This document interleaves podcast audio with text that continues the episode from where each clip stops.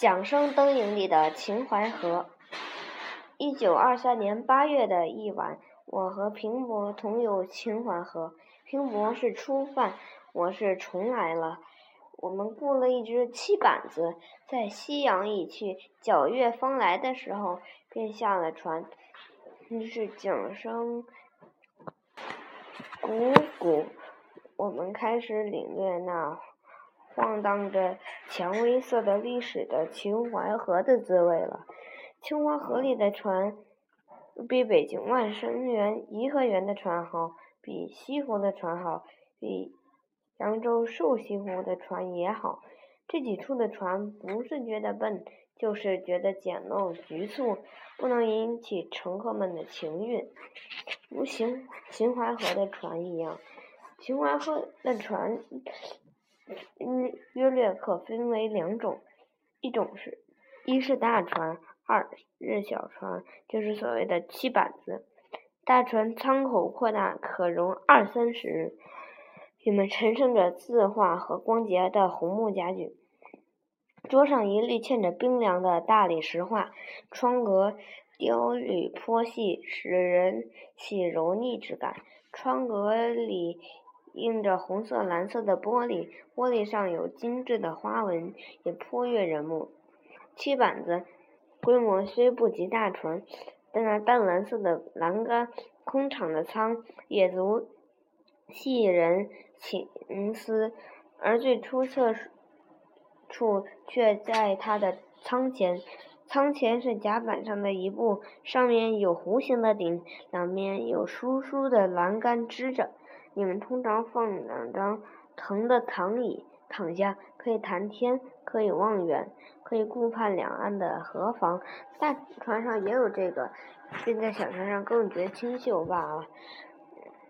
舱前的顶下一一律悬着灯彩，灯的多少明暗、彩酥的清粗，宴会是不一的，但好歹。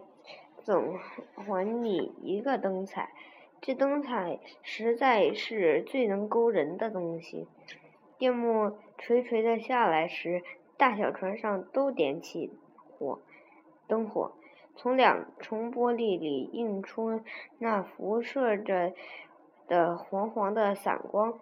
反映出一片朦胧的雾霭，透过这雾霭，在暗暗的水波里，又动起缕缕的明影。在这薄霭和微雨里，听着那悠然的间歇和的桨声，谁能不被引入他的美梦去呢？只愁梦太多了，这些大小船儿如何载得起呢？我们这时模模糊糊。谈在谈着明末的秦淮河里的艳迹，如《桃花扇》及《板桥杂记》里所载的，我们真神往了。我们仿佛亲见那时华灯映水、画舫凌波的光景了。于是，我们的船变成了历史的重载了。我们终于恍然，秦淮河的船所以雅丽过于他数，而又有。奇异的吸引力的是，再是许多历史的影像使然了。秦淮河的水是碧莹莹了，呃，看起来厚而不腻，或者是六朝金粉所凝吗？我们初上船时，天色还未断黑，那样样的柔波是那样的恬静委婉，使我们一面有水阔天空之想。一面又憧憬着纸醉金迷之境了。等到灯火明时，阴阴的变为沉沉的，暗淡的水光像梦一般。那偶然闪烁着的光芒，就是梦的眼睛了。我们坐在舱前，嗯呃那隆起的顶棚，仿佛总是扬着手向前走似的。于是。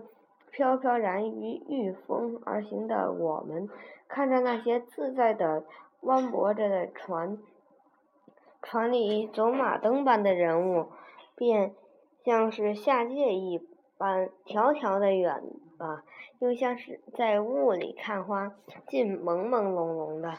这时，我们已过了立舍桥，望见东关头了。沿路听见断续的歌声，有从沿河的蓟楼飘来的，有从河上的船里渡来的。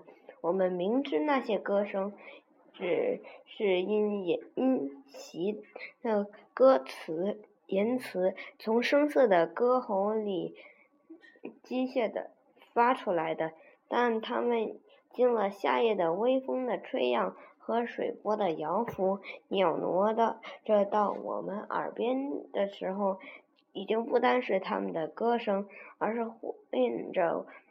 微风和河水的密语了，于是我们不得不被牵惹着、震撼着，相遇浮沉于这歌声里了。从东关头转弯，不久就到了大中桥。大中桥共有三个桥拱，都很扩大，俨然是三座门，使我们觉得我们的船和船里的我们。在桥下过去时，真的太无颜色了。桥砖是深褐色，表明它的历史的长久，但都完好无缺，令人叹息于古稀工程的坚美。桥桥上两旁都是木壁的房子，中间应该有街路。这些房子都破旧了，多年烟熏的迹遮没了当年的美丽。我想象秦淮河的极盛时，这在这样宏阔的桥上特地盖了房子，必然是修葺的富富丽丽的，晚间必然是灯火通明的。现在却只剩下一片黑沉沉。但是桥上造着房子，毕竟是使我们可多少可以想见往日的繁华。这也为情聊胜无了。过了大中桥，便到了登月交辉、笙歌彻夜的秦淮河，这才是秦淮河的真面目哩。